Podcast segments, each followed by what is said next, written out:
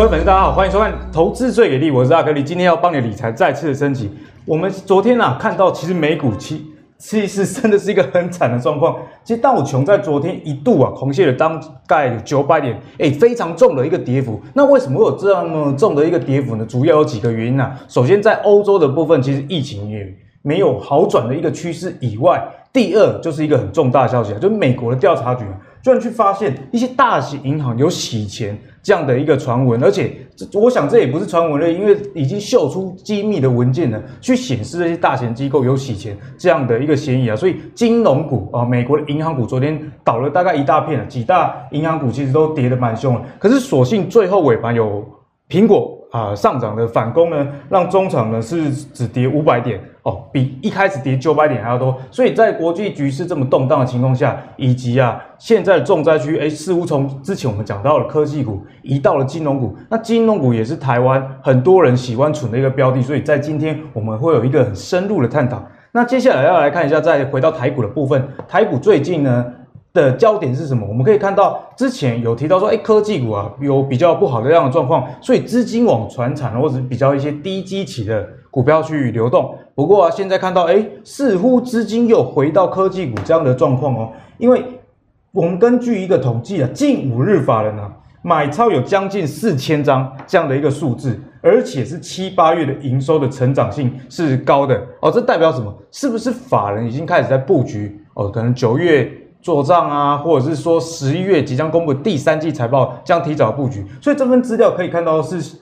统计七八月的营收嘛？为什么统计这个？这就是说，哎，你七八月的营收如果不错，九月如果出来也没有太差的话，那第三季的财报理论上就不会太差。那外资到底在买什么股票？我们可以看到手板上，诶，像是联电啊，或者是联阳、义隆、南电、联发科等等。所以可以看到我们刚刚讲的，似乎资金。又有开始从科技股到传产股这样一个走势啊。不过现在的盘势，我觉得真的是诡诡谲多变。为什么呢？虽然很多法人买的股票其实业绩也不错，可是我们看到在台指期的部分啊，这净多单哦，阿格力帮大家圈起来。从八月二十一号以来，这个台指期的多单从两万六千多口，一直到现在只剩两万两千口，而且在选择权的净多单部分只剩下五千口。也就是说，诶，虽然在现股也是有买进，可是，在另外一部分台指期跟选择权，外资似乎也是有一点抖抖的哦，因为多单其实一直在减少。因此呢，这个现象就值得我们去关注了。那另外还有一个近期值得关注的，就是我们的新台币。诶，新台币最近真的是非常的强，已经快要突破二零一八年二月二十六，我们的杨总裁啊，央行杨总裁上任以来的防线，就也就是二十九点一二元。不过我觉得更重要的是说，防线可能是前任澎淮南总裁二十八点五元啊。在现在低利率的时空背景下，现在的台强势的台币会不会就是一直变成一个常态呢？那这个新台币的常态就我个人的解读，我觉得说，短线上对股票可能不是一个坏事啊，毕竟热钱进来台湾嘛。不过你以长期来看呢，这个如果发生汇损，其实对台湾以出口为导向的这个产业啊，影响也是蛮大哦。所以在今天呢，我们会针对这几个议题做探讨，无论是金融股以及诶科技股。或者是 Apple 该怎么样去看待？毕竟 Apple 新的 iPhone 要上市，那相关的配件也卖得很好，有没有一些相关的机会呢？今天就帮大家来解惑。而今天呢，两位来宾要介绍之前，我其实是有一点心得啦，就是这两位来宾其实是我非常非常都敬重的前辈，因为阿格力刚退伍，然后开始进入财经媒体圈上电视的时候，就是跟两个前辈常常同台，跟他们身上学到了很多。那第一位就是我们最近赖财经的一哥，就是我们的好朋友莫华哥。大家好，第二位就是股市练家子啊哈，在我们圈内大家都叫股市练家子，为什么这么说呢？因为他拿过《经济日报》跟《工商时报》股票 PK 赛的冠军哦。我们昨天节目是请丁彦君跟阿信来 PK 嘛，那这个股市的练家子就是我们的伟杰，伟杰哥。大家好，那想要先请教我两位非常敬重的前辈啊，最近中秋节快到，嗯，那在台股里面，其实大家常常会有一个传闻，哎，中秋节是。会变盘对哦，民间常常会有这样的传闻，想要请两位来投票一下，你们觉得中秋节会不会变盘？我们来举牌，五四三二一，哎，两个人都是牛，所以就不会变盘的意思就对了。哦，这个牛是不会变圈圈啊，我们举圈圈啊，是圈圈会变盘哦，会变盘，会变盘，会变盘。哦，说我们我们这个手把要重新设计一下，看到牛想到 会变牛是继续讲。好，两个都是会变盘，我们先请木华哥帮我们来解答一下。好，其实台股啊已经变盘了啊，已经变了。对，就是说，因为七呃，我们七月二十八号的时候，指数最高来到一三零三一嘛，啊，至此台股就没有人再突破这个指数啊，它其实进行一个横盘的。啊，那其实你改变了一个上升结构，变成横盘，它其实就已经变了。嗯，哦，只不过可能阿格力想进一步的了了解，或者说问替大家问说呢，它会不会进一步的出现比较明显的下跌，变更烂？哦，会不会？因为现在是一个横盘格局，好，那会不会变成转为是一个下跌的格局？哈，那我觉得最近我们要观察几个变数了。那我觉得第一大变数就是两岸现在目前的情势非常的紧张，真的是非常，真的是史无前例的紧张哈。飞机飞来飞去，对，包括这个呃对岸的军机哈，就持续的越过了海峡中线嘛，哈，那大家都知道这个海峡中线它其实是一个很重要的哈。两岸的这个在军事上面的这个象征线了，哈，是。那对岸最近也讲了，现在不存在海峡中线。然后呢，然后这个台湾的国防部也讲说呢，就是啊，准备啊要修改这所谓的这个定义哈，就是说呃所谓的这个反击啦哈，就是说以前是不开第一枪嘛哈，现在就是说所谓自卫性的反击。哦，那换言之呢，现在目前的整个情势已经紧绷到极点了哈，那非常有可能。万一不幸的话，擦枪走火，那、嗯、我觉得对这个大盘会有很大影响。所以木华哥反而觉得政治可能是短期内对比较大的因素。那因为这也卡到美国总统大选，好，十一月三号，好，所以说呢，在这段时间，我觉得两岸的情势啊，包括美国总统大选，都有可能会干扰到台股。好，所以你可以看到，刚刚阿格力所讲的外资在期货市场净多单的流仓部位，如果我们以大台来讲。到昨天哦，它其实已经是减到一万一万多口的净多单流仓部位。嗯、那这个呃，应该是近几年来我很少见到外资在期货上这么保守的。好，同时它的小台空仓部位也也差不多有一万口。然后另外还有一个消息，可能大家比较没有注意到，就是这个新加坡的摩台子啊要结束这个、嗯、就是结束交易。那各位想想看，如果说新加坡摩台子结束交易，然后我们台湾的期交所还没有核准哦，香港的摩台指，对，哦，那这些商品没有的话，那外资它会缺乏避险的管道，好，所以说在这边 他也会很甘心说，那十月以后没有这个摩台指啊，在新加坡可以去避险啊，那。它全部压在台股，那么多的股票跟期货啊，万一有一个三长两短的话，那怎么办啊？所以这代表他们可能会更保留。对，所以我觉得外资的期货净多单可能会一直减下去。好，所以你可以看到，像今天我们录影的时候，这个盘中呢，台指期又杀了一百多点，是相对弱势。我觉得这个跟新加坡摩台指要结束哦，原来原关键其实是在这个地方。因为新加坡摩台指是外资，大家都知道非常清楚，是外资很重要的避险管道。哦，因为比如台湾放假啊，这个新加坡也不会休市嘛。好、嗯，然后它又是。这个呃持续交易的一个市场，对，好，所以说呢，外资缺乏这个避险管道，那它势必要把台湾的这个风险的这个这个敞口哈，把它降低，是，好，所以说这是呃另外一个我觉得呃对台股不利的地方，好，那第第三个呢，就是美国现在的盘势啊，其实已经走空了，啊，这已经不用，我觉得这已经大概不需要去猜测说美国现在是一个多多头的修正呢，还是走空。哦，我觉得它可能已经走一个中空形态，走空了。对，这个中空形态可能已经形成了，所以说我觉得在美股上面任何反弹哦，你可能都要保守，而不是说，哎，我去反弹，我去要逢抢反弹，逢低加嘛，因为跌了很多。比如说刚刚格力讲说，苹果昨天开低之后呢，居然可以收涨，好像是两趴三趴嘛。对对对。哇，我赶快去去抢苹果，我觉得这个时候你倒是应该稍微再冷静一点哈。我我给大家看一个数字啊，这个是苹果这个股价哈，从九月二号收盘。事实上，如果从盘中算的话，是更跌幅更大了哈。从九月二号收盘，各位可以看到，苹果的跌幅已经高达百分之十八点六九，将近两成。那如果说你从盘中的高点，它其实已经跌超过两成。那另外你可以看到，微软也跌了十三趴，哦，脸书跌了十六趴，亚马逊也跌了十六趴，哦，那 Netflix 跌了十四趴，然后阿发被跌了十五趴。所以美国这些尖牙股啊，最主要的这个多头行情的指标股啊，现在目前纷纷熄火。啊，那这样的情况之下，你就会看到，其实这个纳斯达克指数啊，它如果以台湾的我们一般惯用的线型来讲，它已经跌破季线。嗯、哦，各位看到这条黄色的上升线是季线，它其实已经是跌穿季线，而且看起来没有太强的支撑。对，哦，这个季线是很很快就破了哈、哦。那这么快速破一个季线啊、哦，其实这种这个卖压是很大的哈、哦。那呃，以美国来讲的话，它是破了五十日均线。嗯、那五十日均大家都知道，在美国技术分析来讲是一条很重要的均线，好，破了是相当不好的一个状况。好，那科技股弱势之外，你可以看到最近啊、哦，道琼也开始出现了这个补跌的状况。好，所以阿格里刚也有讲说，道指在呃最新一个交易日，它其实这个盘中最深的跌点将近一千、嗯，呃，我我我记得小道琼都有超过一千点。对。好，那收了一个下影线，不代表说它这个地方是止跌的讯号哦。嗯，啊，而且它也是这个贯破季线的情况，所以说我觉得这个破线哦，都是我们必须要去极度警惕的事情。因为惯性改变了嘛。对，惯性改变，所以你说有没有变盘？其实美国早就已经变盘了，它已经变盘了大概三个礼拜了。好，那标普也是一样哦，在这边也随着道琼纳指啊，它也是破了五十日均线。哦，而且也是贯破季线，所以从美国三大指数同样都出现技术面的一个弱势形态来看，哦，再加上这些尖牙股哦，都出现了一个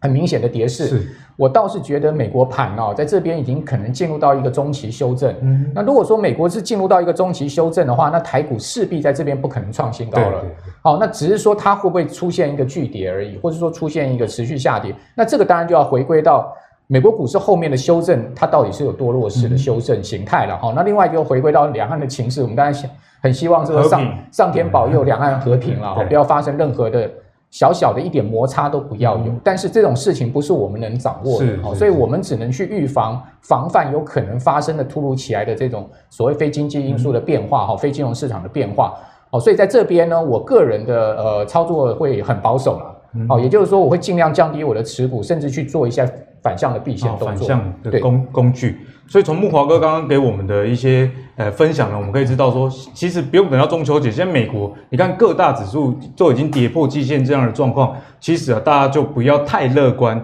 去跟趋势作对了，因为。啊、呃，我相信很多投资朋友其实是比较波段操作为主的，短线操作为主的这类的投资人是比较多的。那既然在技术分析上，我们可以看到，诶，季线都被灌破的情况下，而且木华哥在以前我们节目中也跟我们聊到嘛，诶，其实一个多头行情啊，高价股的动向其实是非常值得关注的。就像我们之前台股能创高，也就是几千金的股票也非常的强势嘛。可是我们刚刚看到美国几大重要的股票，像是微软。啊，那 Alphabet 跟 Apple 这跌势都超过了十五 percent，甚至有超过二十 percent 这样的一个情形，所以呢，短期内大家对行情呢真的是要特别的谨慎一点。那伟捷怎么样看中秋变盘这个议题？好像其实中秋变盘这个基本上呃只是刚刚好搭到这个时间点啊，因为过去在。呃，台北股市的交易过程当中，不是只有中秋变盘，然后端午节要变一次，什么节都要，什么节都要变一次，然后二十四节气有二十四变盘，对不对？那所以呢，其实在这个变盘说当中，只是刚好这一次搭上了这个上个礼拜五的美国事务日结算。那刚好如果从技术形态去进行研判的话，刚好上个礼拜五是最关键的多空的决战日，嗯、哦，那很可惜是空方胜出。好，那所以其实就目前看起来，这个除了呃四五日结算之后的一个变盘转折之外，其实呃最主要还是跟大方向的资金流动性有关了哈。那我们观察的一一般都是以 FED 为主的这个资金流动性的一个释放。那么在这一次九月份的 FED 的利率决策会议当中，虽然它没有进行很大的调整，但是市场上原先是预期它应该要扩大购债计划，大家是这样预期。对，但是它没有扩大，所以就变成，哎，你不扩大宽松，就代表是紧缩喽。对，好。那如果是紧缩的话，那对于整个市场的流动性来说，就会稍微偏紧一点点。我们现在看这一张哦，这个其实我们先从美美股看起哈。那这一张呢，基本上是这个 Nasdaq 指数跟 FED 资产负债表的一个哦这个对比。那绿色这条线就是 FED 的资产负债表，那黄色这一条呢是 Nasdaq 指数。那过去呢，从三月份反弹以来，你会看到 FED 的这个呃资产负债表是一路的膨胀，现在来到了七兆美元。可是到了七兆之后呢，它就变成是一一路的停滞，从六月份、七月份开始就开始一路的停滞，甚至呢，在最近的八月底之前。他之前有说要买一个叫做这个债券型的 ETF，也都没有在进场购买，都没都没有买，都没有在买，所以它的资产负债表就是一路停滞。那过去呢，推升股票市场反弹的动能就消失。那虽然说后面是多涨的这一段，但多涨这一段基本上都是市场上对于这个流动性宽松预期所造成的结果。那如果说从这个形态去看，你会发现哦。纳斯达克指数已经出现了一个很明显的左肩头部跟右肩的头部形态，嗯、而且呢，在上个礼拜是正式的贯破了颈线。对，那当然，如果大家对于技术形态有研究的投朋友，可以算一下它的跌幅满足。嗯、那跌幅满足，我帮大家测算，大概就是在前一波今年度的这个一月份的高点这附近，也就是大概会有这么远的一个距离去进行回测。其实看看起来还会跌蛮多的，还蛮远的哈。如果要回测那个满，这个地方是大概在九千八百点附近，好，九千八百点，所以。所以呢，这个其实基本上对于台北股市来说，外部的一个大环境其实就不 OK。那如果说从内部的环境我们去做观察的话，其实跟汇率也有一定的关系。我们看美元指数哈，最近是在一个横向的扩底。好，这边从这个八月份之后呢，开始出现一个横向的扩底。那昨天晚上呢，美幅呃美元指数是往颈线这附近做靠，这颈线大概是在将近快九十四这附近，往这边做靠了。那昨天晚上的黄金跟这个所谓的股市都是同时出现重挫。那我们比较担心的是说，当宽松预期落空的时候，美元的这个指数往上反弹，它其实代表一件事情，就是市场上的流动性趋紧。另外就是利率有可能会出现反弹。对。那如果利率出现反弹的话，对于股市的本益比来说，因为利率跟本益比是反数、嗯、反呃这个导数关系，所以它会进行一个本益比修正，所以股市下跌就变得很正常。所以在这边呢，虽然这三个宽松政策都没有改变，大家也觉得说，二零二三年之前零利率好像。呃，就很宽松的环境，不用担心。但实际上，它代表的是宽松预期的一个落空。那么，当然，在美元指数呢，过去这一段时间横横向震荡打底的过程，我们看到新台币是一直出现升值，尤其最近这一个礼拜的升值，其实是非常非常的恐怖吼。但是，不知道大家有没有发现一个情况，就是说，当这一个礼拜新台币在升值的时候，台北股市竟然没有涨。嗯，严格来说，台北股市是下跌的。理论上应该是要一致。对，应该是说，哎。过去我们的关心是，哎，新台币升值代表资金汇入，资金汇入当天股票市场就会大涨。可是呢，过去这一个礼拜我们并没有看到这样的现象，所以其实这样子的一个状态就告诉我们说，它是一个利空环境不涨，或者是你也可以说是一个利多出尽。那所以呢，在这样的过程当中，你会发现到过去这一到八月份，台北股市要推升上去最大的一个动能，一定是看外资，没有可能说，哎。台北股市在涨，没有外资参与，这很少，几乎不可能。那如果一旦发生，这个叫做极端事件，就变成是一个尾部的一个状况。好，那这样子的一个呃几率非常的低，但一旦发生，你也不可以把它当成是常态，你要把它当成是异常。那异常现象本来终归就会回归到均值回归的一个行情当中。所以我帮大家统计哦，外资今年一到八月份在新台币升值二点八的一个二点八个百分点的环境当中。外资是汇出了四千六百八十。亿，反正是汇出的，它是汇出哦，跟大家想的不一样，对不对？对。大家觉得说，哎，新台币升值是带外资汇入，没有，它是汇出，而且这个汇出的数字竟然是创下了历史新高，新高、哦，而且是历史记录哦，有历史以来的一个记录哦，这个大家特别留意。所以换言之，我再告诉大家，外资在拼命的撤出。那再加上刚刚木华哥有提醒我们一件事，哎、嗯，新加坡摩台指不交易，缺乏一个避险管道。是。他们害怕的是，我现在没有避险管道，那最简单的，我直接把钱拿走就好，就现金就会变成最好的避险。没错，那大家会觉得，那新台币升值对外资来说，为什么要选择现在？我告诉大家，新台币升值的环境对外资来说是撤出的最好环境。嗯、你去想哦，现在新台币是最近这十年以来最大，对，最强。换言之，可以换很多的美元。所以，我如果以现在的新台币的汇率去换回到美元的部位，我可以换比过去更多。嗯那如果换到更多的美元部位，回到了美国的市场，再配合接下来如果美元一升值，哇，两头赚，两头赚，价差在在台北股市也赚到，汇、嗯、差哎也在这边完美的退场，所以其实对于外资来说，现在的这个台北股市从过去这一年半以来的资金行情当中，其实外资选择的是默默的退场，就有点 fade out 的一个状况，所以。呃，后续我们才说哦，其实不用等到中秋变盘。其实从外资撤出的一个状况来说，台北股市其实要再创历史新高的机会是越来越低。这难度上其实看起来哈，越是越来越高了。因为刚刚伟杰从我们的货货币宽松的政策去看，大家预期说啊，这个货币宽松无限 QE 热情，可是。你从刚刚伟杰提出的数据，哎，其实真的没有大家想象中的那么无限，甚至有停滞这样的光状况。而，资金的 FED 的资产负债表并没有往上升，可是纳斯达克指数持续往上升，这个这么大的一个背离呢，就是相当大的一个风险。那刚刚伟杰有跟大家提醒啊，哦，虽然热钱进来台湾。新台币升值，不过过去可能是拿来投资股票。但伟杰的观察是，哎，这个可能是做一些实质的投资，买土地啊，买厂房啊，啊，毕竟在中美贸易之间，你要选边站嘛。所以我觉得今天啊，我两位前辈的谈话真的是非常非常的重要，就大家真的要去留意啊。中秋变盘这一次跟过去不一样，过去可能只是大家其实媒体嘛，每逢什么节气就要说什么变盘一下，不过这一次啊，似乎是来真的哦。那讲回台股的投资的话。现在啊，科技类股在之前其实是资金有点流动到传产这样的状况，不过最近似乎又回流，因为我们刚一开始跟大家提到，外资最近在买的主要也都是一些电子科技类股，尤其啊，最近 Apple 发表了新的 Apple Watch，而且 Apple Watch 在台湾这心电图的功能也过了，所以大家对于这个苹果商品热卖可以说是非常期待，而且新的 iPad Air 也采用五纳米的技术，这是台积电嘛，嗯，所以呢，这相关的有没有一些投资机会？我们先请木华哥来。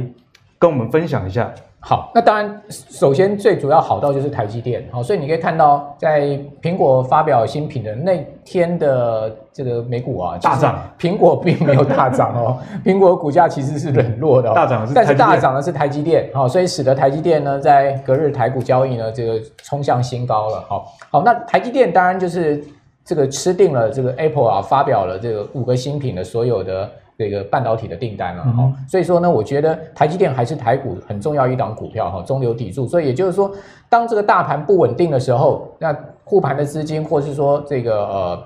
相对大的资金法人的部位哈，还是会进去这个逢低抢台积电的了哈。所以呃，也就是说，如果各位都不知道操作什么股票，台积电逢低，台积电的，其实大盘大跌的时候呢，你就可以呃这个择机了哈。好，当然我是觉得现在目前的持股比重是要严格控制的了哈，因为现在目前毕竟是一个风险高，而且是相对在高档区的情况哈。比如说以今天的指数，虽然说连日出现了比较弱势的形态，但它还在一万两千七百点附近，还算高的。那，那你说我们历史最高点是一万三千零三十一点，好，所以也不过就差了这个。三四百点的空间哈，所以还是在一个相对高档区。那既然是在一个相对高档区呢，外部变数又那么多，尽管台积电吃到了苹果的订单，那你也不能说我这个全压收修 hand 台积电了。我觉得这个 这种策略也不对了哈。好，那至于说像这个苹果的手表啊、iPad 啊这些订单，台湾供应链到底能不能吃得到？哦，这也是一个问题。事实上是吃不到。为什么？因为你也可以看到。呃，最近这几年哦，大陆像立讯啦，哈，像是啊这个比亚迪啊，对哦这些厂商的崛起哈，其实他们已经开始啊，这个从外围进攻到核心了。嗯、也就是说呢，他们当然我们都知道，苹果最核心的代工订单就是 iPhone 嘛，对，哦那这一块现在目前大陆的厂商还没吃到，哦，但是未来肯定要吃到的。嗯、可是他们现在已经先从周边的这种穿戴式装置呢，开始在鲸吞蚕食台上的市场，有一种以香为政哦。对，所以你可以看到像这个。广达也退出了这个这个 iPhone Watch 了嘛？对，呃，这个 Apple Watch 了嘛，对不对？所以说这些单呢，其实真真正的这个组装啊，哈，或者说这个这个 AirPods 这些单，其实都是大陆厂商在吃。哦，那大陆厂商吃的话，那台湾厂商当然就没有。嗯没有这个分到这一杯羹的了哈，好，所以说我觉得在这个瓶盖股上面，我个人看的是比较保守了，哦，倒不见得因为苹果发表这些新品哦，会有激起什么涟漪哈。就大家应该要去想的是时空背景有点不一样。对，反倒是各位应该要去想到说，过去吃苹果订单很多的这些公司，你可能要小心它中长线。反而该留意。比如说大力光为什么股价这么弱势？啊，那最主要原因就是因为。苹果它积极的在扶持入场的光学镜头，是。啊，以及韩国的光学镜头厂，再加上呢，它又在台湾扶持了玉金光去对抗大力光，哦，所以你可以看到玉金光现在目前感觉起来，似乎它的股价还比大力光稍微强势一点，对不对？好，玉金光至少还有在六百块，大力光已经跌到三千三、三千四，跌得密密密密麻麻，好，所以大力光长期而言，我觉得它的这个受到这个其他厂商对它这个订单的威胁性是越来越高了。哦，所以，呃，再加上苹果势必啊，它未来的这个手机销售的价格啊，它一定要从这个相关供应链上面去取得它的毛利。哦，所以说我觉得这些厂商它未来的利润率可能会更差，压力感觉越大。对，那是苹果的老招嘛，一定是先去砍这些，他都把他的供应链的这个成本啊，跟他的货那个利润都算得好好的。我我有听说他们跟苹果开会都很快的，苹果一开始就讲说啊，你们做一个可以赚多少钱，我都已经帮你们算好了，所以说你们就报什么价钱，不要做，对不对？不对啊，因为他他他他太会算，他已经都已经把你的成本利润都算好，所以说他会给你一点利润，但是他。会逐年的把你的利润压缩啊，而且他会去扶持第二、第三厂商去跟你竞争，培养对手。对，所以我觉得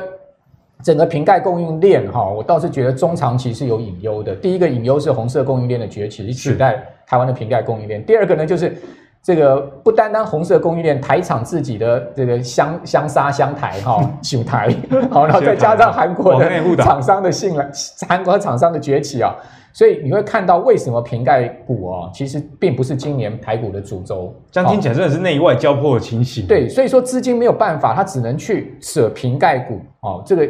去救这个半导体股，因为毕竟半导体股台湾还是有一定的这个竞争力跟实力哈，而且而且是有主导权的哈，所以说资金它很聪明的就往这个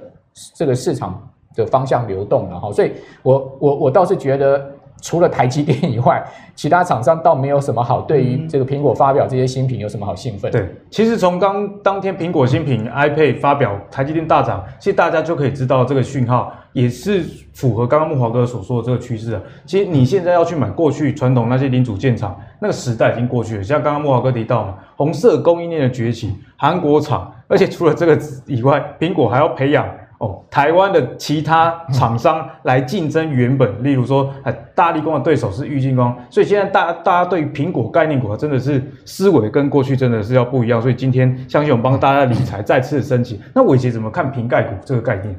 忘其实这个瓶盖股里面比较重要的，当然就只剩下台积电啊，因为其实在过去的这个苹果政策呢。大转弯的过程里面，已经跟我们的台湾的一些硬体制造的供应链的股价已经出现脱钩，这是很明显的事情哦。等一下我帮给给大家看。那当然，这个台积电的部分呢是呃一个观察指标了哈。不过我必须要讲哦，台积电的股价已经涨到了相对比较高位阶的地方。那么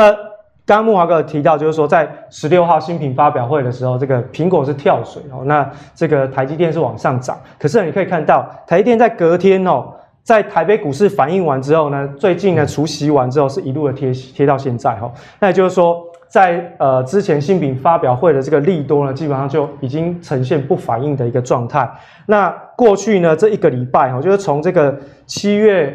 底哈，我们看到这个 Intel 的利多把台积电的股价拉到四百六十六点五之后，其实台积电哦长期是到目前为止都还是一个箱型震荡的整理。那在这两个月当中，其实基本上台积电针对于它未来的先进制程发表了很多的看法，包含像是昨天我们都还听到台积电两纳米的一个制程，要让这个三星很难以弯道超车，对不对？那你看到七五四三二这些所有的高阶制程纳米，全部都集中在这两个月当中。去刺激台电股价，但是你会发现利多不涨，哎、欸，股价好像没什么动啊。对，但是你会发现利多不涨，对不对？那如果说是这样子的话，你再去观察下面的这个外资的进出状况，你会发现在七月底之后，就刚好是 Intel 这个利多完了以后，往后走到目前为止。台积电哦，我觉得外资对台积电的持股基本上没有连续性的买超过。那你说这个连续性的买超怎么回事？我帮大家用绿蓝色框框这框起来，基本上都是为了台指期结算。你会发现它结算完之后就开始卖台积电，结算完之后就开始卖台积电哦。所以台积电在这两个月哦，就是说。八月份跟九月份的台子期结算的时候，是外资在控盘的工具，对，并不是真的看好它。所以呢，从台积电的一个角度去做观察，哈，这个整个呃瓶盖股的部分，似乎哈连台积电最强的这一档个股都没有什么太大的利多影响。那么当然，台积电的基本面还是很好，必须要讲哦。不过短线上面是有利多不涨的一个现象。那我们刚刚提到的旧的苹果供应链，好，在这边。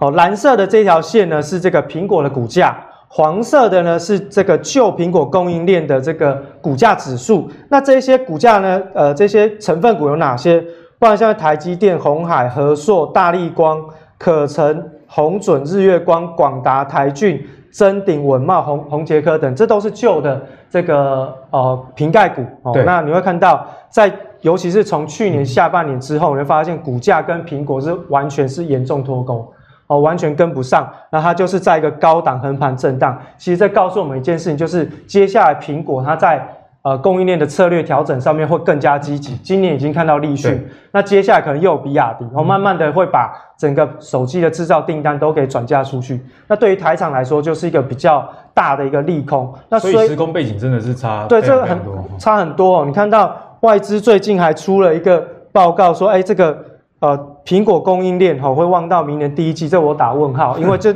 他看好了个股，就是我们刚刚讲的那些成分股嘛。那你去看哦，光光是大立光，大立光它是所有镜头厂商里面最强、最强产业最强的一个龙头股，可是你会发现到大立光的股价是走空头，它是走空头，好走空头，所以其实你就可以发现说，哎，那这个国内的瓶盖股过去的代表股红海，那红海。在过去这两个月的营收当中，你会发现到，啊，它好像把这个营收的主力从手机制造换到了伺服器身上，所以连鸿海这个比较大的这个船长哦，都已经开始在转向，所以你就可以发现到说，在瓶盖股的部分，似乎不管是在旧的瓶盖股，或在新的部分。因为新的最近我们有打入到供应链的个股嘛，可是因为对于他们的整个获利成长，对，都还是一个考验，所以股价上面也没有太明显的一个刺激，所以呃，在这个瓶盖股部分，我个人认为是比较保守看待比较好啦。所以大家真的要小心这些瓶盖股，时空背景真的已经不一样。刚刚伟杰又。啊，秀出股价的走势嘛，Apple 的股价一直在往上走，可是旧的这些台湾的供应链为什么说是旧的？莫华哥也跟我们提到，因为已经开始抚养新的一个竞争对手，新的供应链。那这个脱钩，我觉得大家还要去了解一件事情啊，就是现在产业形态的改变。以前 iPhone 在卖的时候，那时候 Apple 相关的服务的营收其实没有那么高诶，那现在 Apple 股价一直创高，你觉得相对应的台厂的供应链？就能往上涨嘛？除了我们刚刚讲到，呃，供应链竞争对手，红色供应链、韩国供应链崛起以外，我觉得大家要要晓得，现在 Apple 它不是一家单纯卖科技产品的公司。巴菲特当初会去买 Apple，也是着眼于说，像是 iCloud 啊，或者是 Apple Music 啊这些 iTunes 的持续性的收入，而且最近苹果发表会又推出 Apple One 嘛。好，Apple One 就是整合了 Apple 这些全部的云端的服务，然后卖一个很便宜的价钱。哦，这个 Apple One 推出之后，连 Spotify 的股价当日都大跌。所以木华哥之前跟我们分享了新瓶盖啊，除了宣德以外，另外一个就是耳机啊。因为我们刚刚有提到嘛，其实耳机啊卖的比 Apple Watch 还要好哦。我觉得这个耳机真的是贡献全世界非常大。像现在不是 par case 的已经开始在全世界甚至台湾越来越流行。我觉得这跟 AirPods 有关系，因为使用者习惯改变。你以前在捷运上，你如果要戴耳机，你想说这个线太麻烦，现在 AirPods 那么方便，所以增加了大家用耳机的这个频率之后，诶，相关的你看这 Podcast 的这个趋势，我觉得都跟这个 AirPods 的盛行啊，其实功不可没。我们可以看到这个 AirPods 相关的供应链，之前木豪哥我们跟我们分享，诶，其实大家可以关注美绿这家公司。当时候节目呢，那时候是在理财最给力嘛，那我们升级，我们现在投资最给力，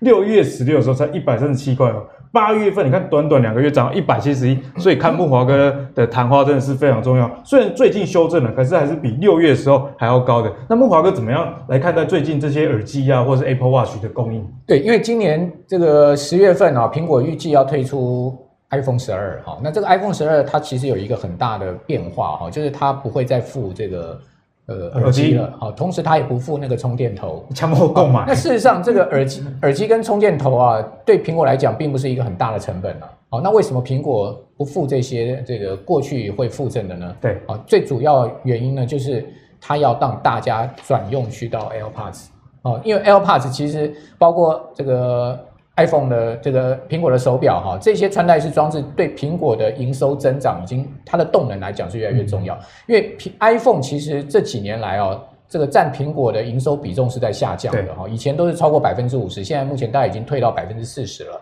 哦，所以对苹果来讲呢，现在目前最重要，它要把它的营收冲上去，它的整个成长动能要冲上去是两块，一块就就是它的穿戴式装置，另外一块呢就是它的服务。好，所以这两块是苹果未来主攻的这个。要成长的地方，好，那问题就是说，这两块它其实还是跟随着这个手机嘛，那所以原则上手机就不能卖的太贵。啊，因为手机卖贵的话，大家买不起，这也是有关联的哦。啊对，所以它手机的重点在于呢，它一定要维持一定的量，好，那同时呢，去把这个周边的穿戴装置的功能把它持续加强，所以这个第一代的 AirPods 它是没有降噪功能，那第之后出了 AirPods 是有降噪功能的。那这个贵到将近快一万块台币，对，啊、对不对？好，所以说呢，它就是不断的在升级这些这个产品啊，让消费者去买单。好，所以它年底这个大绝招啊，哦，就是要把这个大家在逼往这个市场，所以现在目前应该市场一般现在目前是这样预估啦，两只买这个两只苹果手机人大概会有一个人转换去买这个 AirPods，这转换率非常非常高，对，大概大概所以说今年这个 AirPods 到明年一定会大放量，好，这是肯定跟绝对的哈，只不过说这个放量到底对于立讯来讲，对于美律或是说宣德来讲，它有多少的这个等于说它的。它的那个 EPS 的成长贡献，这个其实是蛮难预估的。好，先前先前这个国内法人预估的是蛮乐观的，结果后来被这个郭明奇写了一篇之后呢，哎，大家似乎又冷下来了。吓到。对他写讲说，宣德可能没有像这个国内这个法人预估的啊，这个明后年的成长哈，跟 EPS 的成长这么乐观。好，那现在目前的各方说法都有了哦。那我觉得很重要的就是我们要持续盯紧，像宣德啊、像美律这几家公司后面的营收的每个月公布的情况，以及呢这个要公布出来的第三季的季报，它的 EPS 的情况是如何，那再去定论到底哪一边的说法是正确的。哦，那这个呃，我觉得我们现在暂时对这个所谓新瓶盖哈。呃，是采取比较停看听的态度啊，但是呢，对这个旧瓶盖是比较采取保守的态度。这个 至少它是还比这个旧瓶盖还有稍微稍微可以再积极一点啊哈。但是旧瓶盖真的，我是觉得大家可能要稍微听起来刚保守一点。哎，也 应该他们还是能维持一定的营收跟就是说成长性，只是说他们他们的好日子已经过了，应该可以这样讲。好，那这个是我对啊刚才回应阿格力。这个有关这个问题的看法，所以呢，这些美律啊，或者宣德这些新瓶盖，纵使说真的有沾到这些诶新的产品，像是 AirPods、AirPods Pro 的边啊，但是木华哥刚刚跟我们提到嘛，其实营收跟季报你还是要去看，因为有时候你在股市里面会发现到很多消息，其实题材面带给你的那个心理。的占比其实比 营收还要多，但虽然营收可能没有成长那么多，但股价已经涨了一大段。这时候如果你还去追股价，就是相对比较危险的一个状况啦。那谈完了科技类股以及苹果。供应链之后，接下来要聊的一个是大家非常非常期待，也非常非常担忧了，那就是金融类股。因为根据现在国际金融协会的调查，全球企业债务违约，其实现在是非常高哦，已经有到九百四十亿的美元啊。而且我直接跟大家讲一个最近的状况，八月美国统计到八月为止啊，有四百多家企业已经倒闭。而且我特别注意到一个高收益债的违约金额啊，已经到四百一十一亿的美金。那这四百一十一亿是怎么样一个概念呢？是比金融海啸时期的三百九十五亿的高点还要再高。所以，我们刚刚从一路的从货币宽松，一路的从利率，一直到现在，这些公司的财务的状况不是太好。所以呢，也可以知道，诶，美股的走弱其实是其来有之的。除了政治以外，其实经济方面一直也是拉不起来一个状况。那连带的啦，其实不只是国外，我们看到国内的银行啊，预放比率其实也是在提升的。预放比就是说啊，你借，比方一百块给你的客户，那如果有人还不出钱来，这预放比就会太高，就是收不回来钱的意思啊。现在国内预放比是零点二五 percent 啊。哦，国内的分行的预放比是零点二四，那海外是零点四七，也就是说，我们刚刚提到，诶，海外的企业的债务的违约，你不要以为就只是外国的事情，其实国内银行或多或少都有踩到一些雷的状况。那么华哥怎么帮我们看待金融股未来的一个走势？好，那金融股今年这个存股的投资人可能会心酸了哈，因为到昨天为止哈，所有金控股 除息之后都没有填息。好，基没有半间哦。对，元大金曾经填过哈，但是它又掉下来。对，好，那这个除此之外都没有填，甚至大家最爱存的兆丰金跟玉山金是完全贴息哈，这个除息行情完全走样的情况了哈。那事实上，这个金控股的殖利率不错，很多人会冲着啊说啊，一年有五趴六趴的一个殖利率去存金控股。但但是基本上你存金控股的，你心态就是说你不要去预估它，不要期待它的股价会有什么样的爆发力。好，这是绝对绝对肯定，因为你。这个世界上没加后康 A 啦，既能吃到喜，又能吃到价差的啦，哈，所以我觉得有时候我们只能择其一。那存长期存这个呃金融股、金控股对不对呢？对某些族群来讲是对的。某些族群，对，比如说你今天已经退休了，你相对是一个很保守，而且你资金部位比较大的，你当然不不不适合去压一些中小型股票嘛，因为这些股票波动很大，而且它的这个股息政策也不稳定嘛。对，哦，所以你去压一些中大型的金控股，长期去赚股息。拿来当这个生活费，我觉得是 OK 的。但是对某些年轻人想要说呢，我长期存这个股票呢，去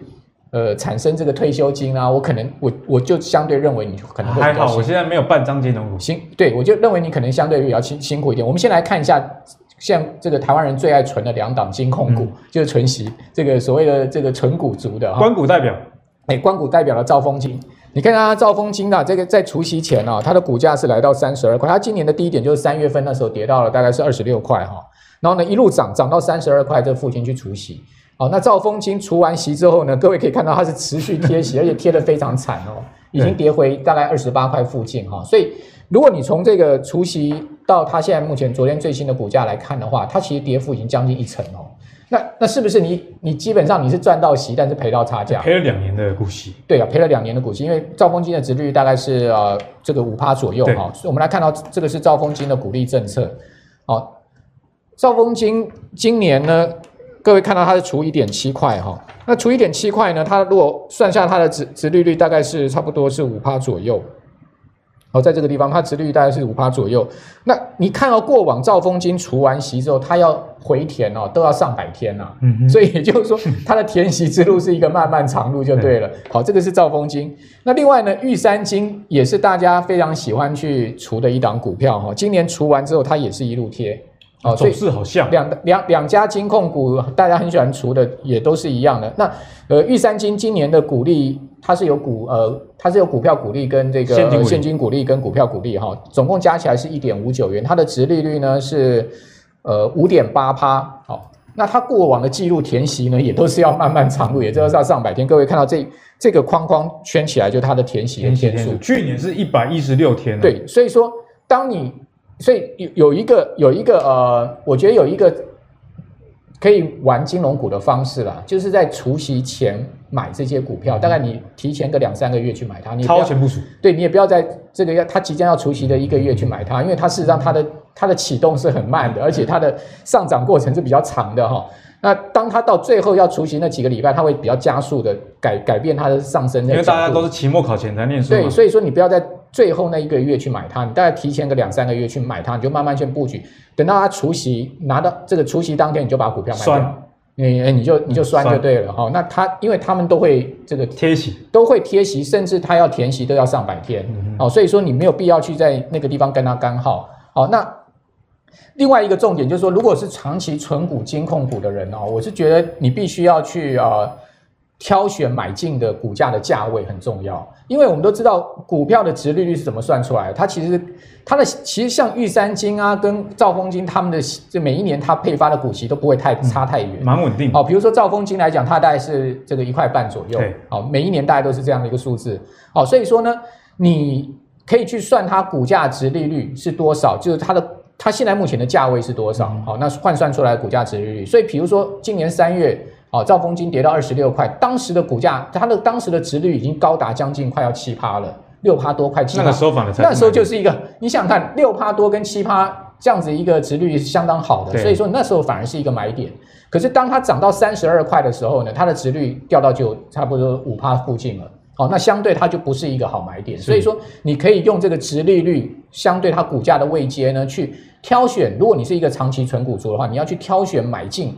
的时间点，你绝对不要去说啊，我设飞镖随时买。哦，你应该在它殖利率相对高达六趴到七趴的时候，这些金控股有这样好的殖利率的时候去买进它们。所以木华哥觉得定期定额买金融股这个策略其实没有到太好。定期定额，我不觉不觉得是一个买进金融股的好策略，就是、说啊，随时买，每天每个月买一张，我倒觉得你应该去找点啊，就是殖利率好的那个点。嗯、那当然，这些金控股的股价也都还蛮稳定，也不会顺顺这个大幅的暴跌。对对对。所以说，当大盘出现大波动的时候，出现大跌、有很恐慌的杀盘的时候，其实呢，就是去买这些啊金控股存股的好时机。我觉得蛮有道理的，因为其实木华哥讲，我觉得非常的重要，就是金融股族群是一个上有天花板，下有。地板的这样的一个类股，就是它涨，你要说它涨到飞天，招风金只要四五十块，也也是磨砂偷脸啊。那你要它跌跌到说什么十块以下，除非它的公司真的出了很大的状况，不然一般来说，金控股就我觉得跟零零五六有点像，大家就看殖利率在操作。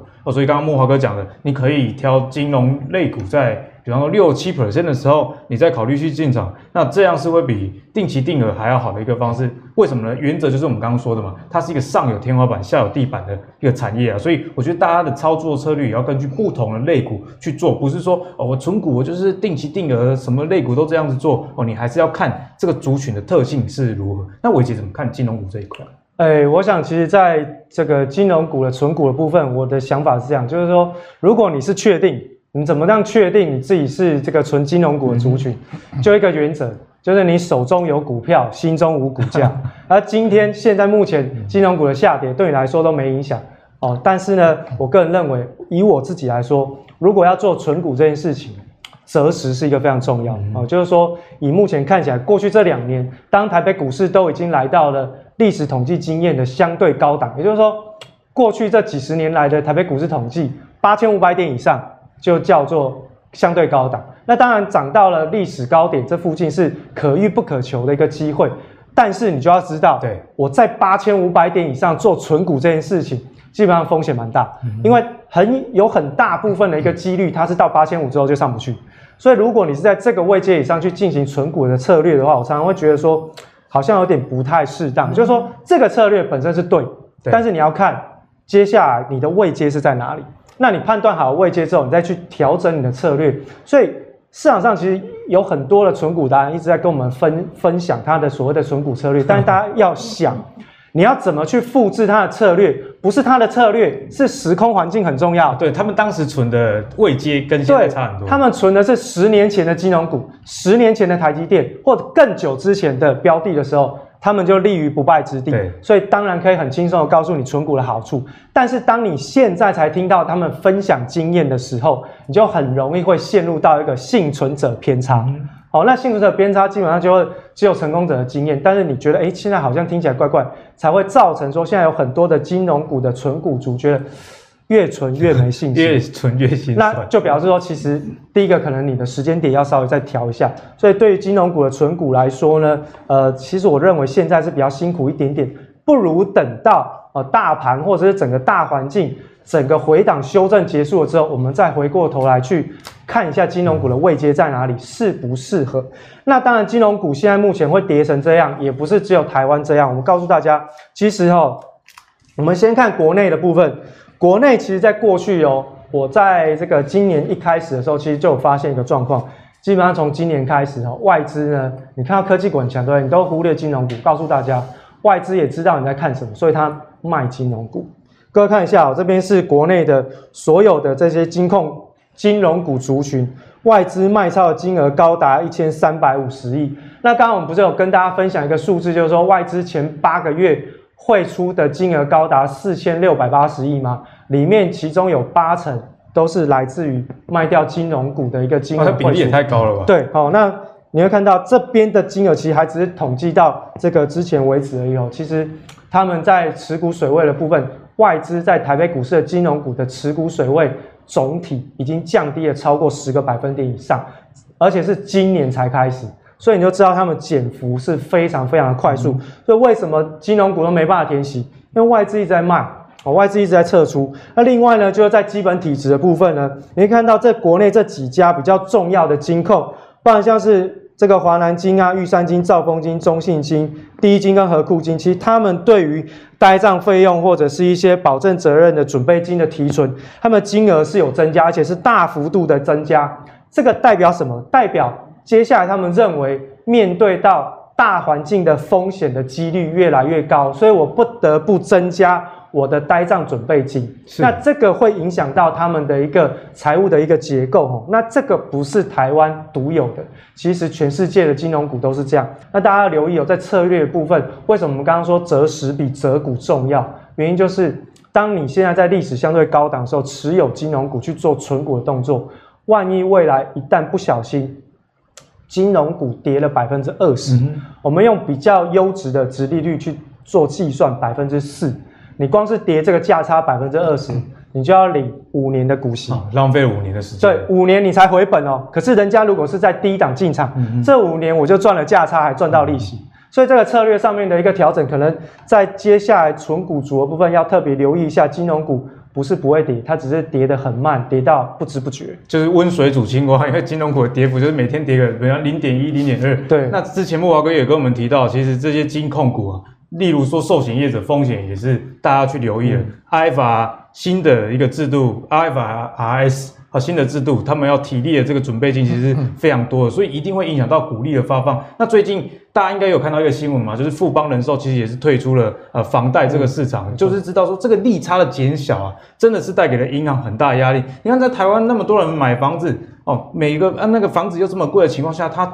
居然要推出退出。房贷的市场就代表说啊，这真的是无利可图了。你这房贷利率那么低，然后呢，我要付给我的保险客户的利率又是相对比较高，那自然他就不做这种赔钱的生意啦。那如果真的还想要存金融股的朋友，阿格力的建议是说，你至少去存一些可能手续费收入是比较高的。比方说，我们刚刚也也有跟大家分享嘛，这利差减少的情况下，你靠放款要赚钱是相对比较难。那像玉山为什么在过去那么红？它算是以信用卡或消费金融这样子的呃为主的银行。不过由于它太热门了，有时候它的营运模式是好的，不过太热门，股价太高，你也不一定赚得到钱。所以大家一定要在股价我们刚刚讲的择时，以及啊你要想一下，这些银行是靠什么赚钱？它是靠投资赚钱吗？还是它是靠手续费收入？还是是利息的收入啊、哦，我相信大家从这个方向去想，就可以找到答案。哎，坦白说，我觉得今天非常的低迷哦，就是外在环境也不是很好，苹果概念股也不能买，所以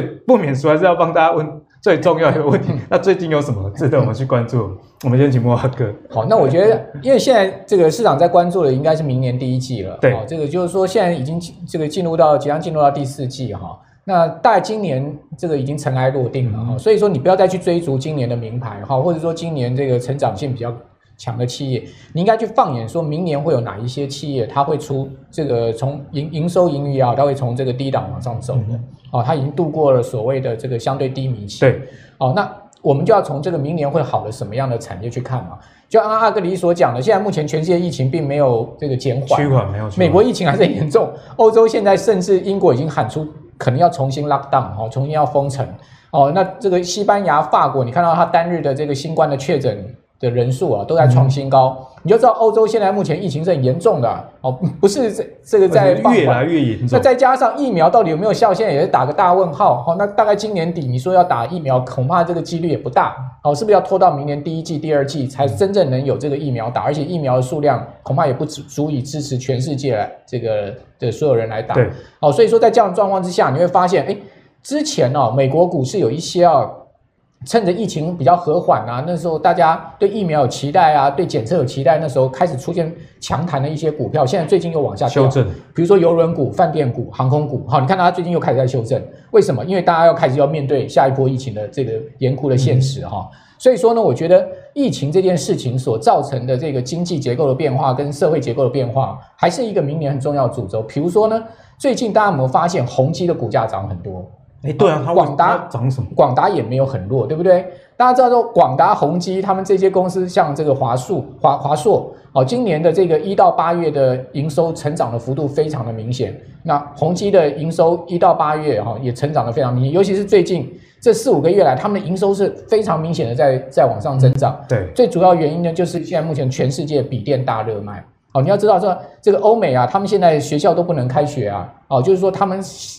学生都还在家里面，然后用远端教学的方式，不能到学校去。好，所以说呢，这个学区就要大量去订购所谓这种教学式的笔电，就我们讲一般讲的 Chromebook。对，哦，就是搭载这个 Google Chrome OS 系统的这种哦，所谓的它是比较能云端教学使用，而且它价钱是比较低廉的这种 notebook，比较好入门。好，那这个 notebook 现在台湾就两家在做，一家就是华。就华硕一一一家就是这个广呃这个宏基，嗯、所以你看到华硕跟华硕跟宏基的股价呢，最近其实它姿态都蛮强的。哦，原来是因为这个原因。对，哦，尤其是宏基的股价涨得这个非常的厉害哈、哦，这个算是陡角度比较陡哈、哦，比华华硕的这个角度还陡。最主要原因就是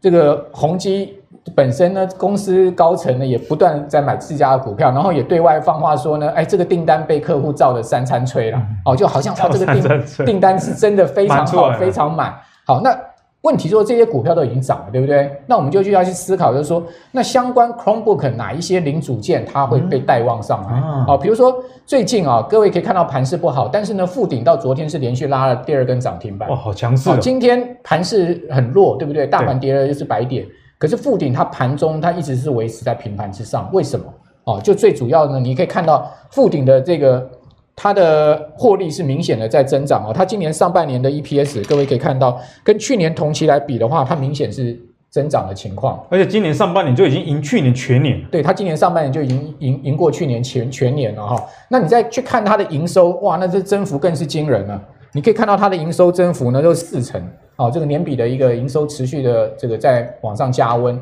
好，那。除了富鼎以外，你也可以看到有一些它同样族群，就是 MOSFET 这个族群，对这个股票啊，股价它也都是维持一个比较高姿态整理。好像捷力，你可以看到它也是在这个一百多块这个地方横盘已久了哈，但它并没有跌破这个横盘区。那当然它也没有涨破，对，但是它至少它是一个维持横盘的相对抗跌。可是你去看有一些 IC 设计股，它其实已经是走空形态，或者说一些瓶盖股，它已经是明显走空形态。那另外尼克森啊。它也是随着这个富顶在往上走啊，因为尼克森跟富顶算是在 Mosfet 族群里面比较像中低价的，是哦，所以这两天走的就是这种三十块钱左右的中低价。那相对比较高价像大中啊、像捷力啊，他们都在百元左右，他们的股价相对就比较温吞一点。嗯、可是你也可以看到大中它最近也有放量，而且呢，它的股价也有开始在试图要去突破这个盘整区的味道。嗯、哦，所以说大家可以去注意，就是说，诶，那 Mosby 是那个 Chromebook 它必须要。要用到的这个零组件，如果空 Chromebook 大卖的话，那这个 MOSFET 是不是呢？它的这个需求就提高，需求会大量提高哈。那再加上明年看起来汽车市场稍微会复苏，嗯、车用电子的部分对 MOSFET 的需求量也很大。好，所以说我觉得我们现在可以倒是啊，逢大盘在这个比较弱势的结构下面，我们可以找一地找一些明年比较有机会，第一季、第二季比较有机会的产业。其实木华哥今天跟我们分享，我觉得有一个重点啊，一直在讲的是产业的掌握性，像我们刚刚讲。好，上半部分呢是讲台积电。那台积电，木华哥会提台积电，也是因为它产业的掌握性其实相对比较高。那接下来刚刚讲的那些跟笔电有关的一些类股呢，其实也是这样的概念啊。因为疫情，你既然有越来越严重的状况下，那这个笔电的出货势必还是会维持一段时间，所以相关的供应链就值得大家去追踪。那伟杰的观察又是什么呢？好，那其实这个我们一开始的时候，我是利用这个美联储的利率决策会议来帮大家带全球的资金潮的变化。那大家有没有想过，其实美联储在过去有扩增资产负债表的过程当中，印了这么多钞票，那除了进入到股市、债市跟黄金的市场之外，还到哪里去？我想，其实大宗原物料市场会是一个接下来大家特别留意的地方，因为以目前现在的一个呃美国的状况来说呢，这个通货膨胀。几乎呢是有可能会是大概率发生的一个事件。最近我们看到好久不见的这个旧的债券天王葛罗斯，其实他也出对对对，就这样。葛罗斯他说这个出了一份报告，他说这个美国的这个通货膨胀基本上是一个大概率会发生的事件。那从通货膨胀这件事情，我们看到去年的黄金哦到今年为止创下了历史新高。是。那其实大家反映的第一个也是通货膨胀的本质。那当然跟负利率的环境有一定的关系，但是另外一个我们要看到大宗原物料的商品其实就是大豆，就是黄豆哈，黄豆。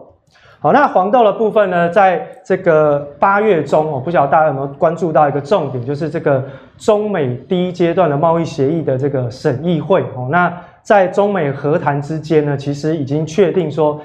呃，这个第一阶段的这个协议内容是会百分之百达成。其中有一项非常重要的商品就是农产品。那这农产品呢，在过去的审议会当中，它是告诉我们说是大幅度的落后，因为疫情的关系，所以你没办法呃，这个像过去一样的这个航运，对，哦，所以出进出口状况比较麻烦。好，那在这个八月中之后呢，你会发现到在中美贸易协议审查过后，确定这个协议会百分之百达成之后，它的。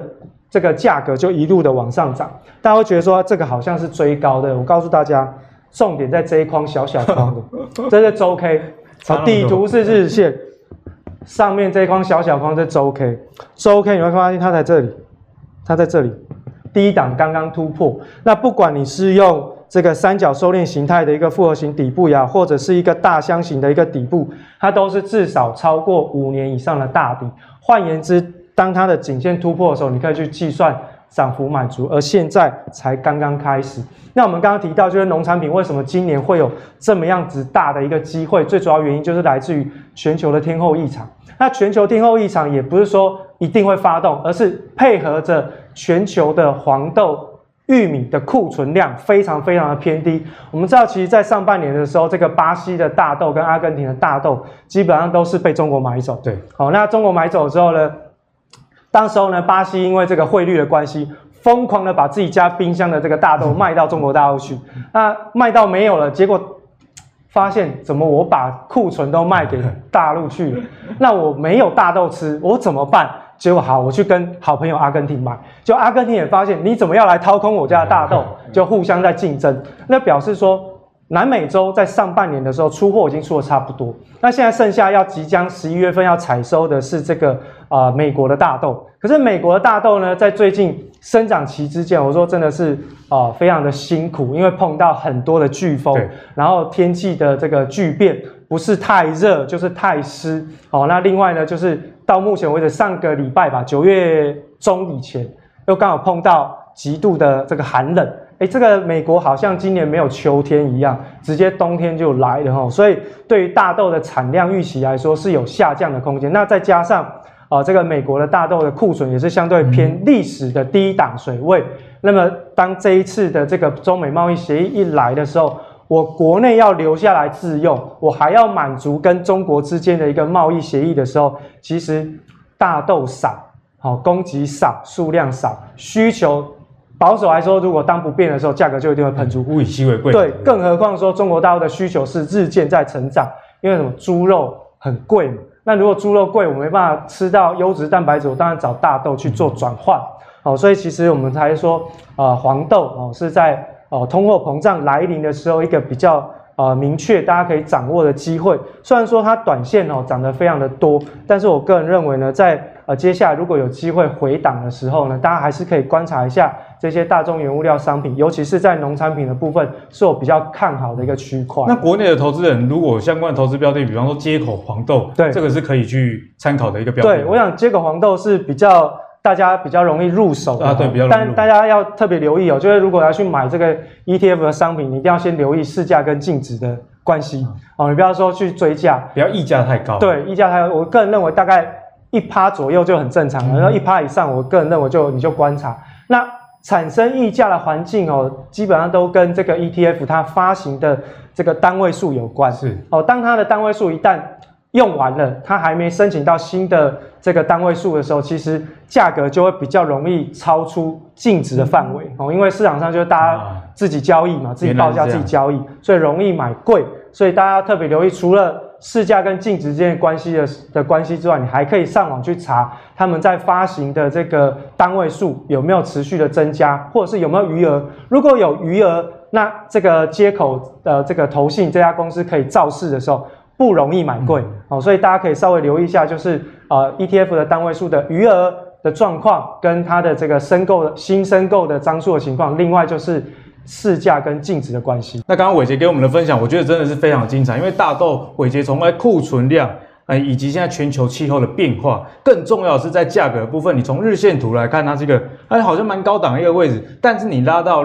日月线图来看，其实它还是在相对。低档很多的一个位置哦，所以呢，相关的产品就值得大家去多做留意。不过，刚刚伟杰也有提醒我们嘛，哦，ETF 你可以买，可是不要溢价了，你还要去追啊。嗯、我觉得现在国内已已经有一个状况是，哎，ETF 安全，那、啊、你就不管三七二十一就买了哦。嗯、重点投资还是不要买贵，好不好？那今天呢，相信大家收获非常多。我们从苹果供应链、科技类股、金融股一路讲到。农产品，那相信大家就可以在节目内容中找到适合你自己投资的一个机会啦。那如果喜欢阿格力的节目的话，记得到 Facebook YouTube 订阅“投资最给力”，让我们继续帮你理财再次升级。我们下次见，拜拜。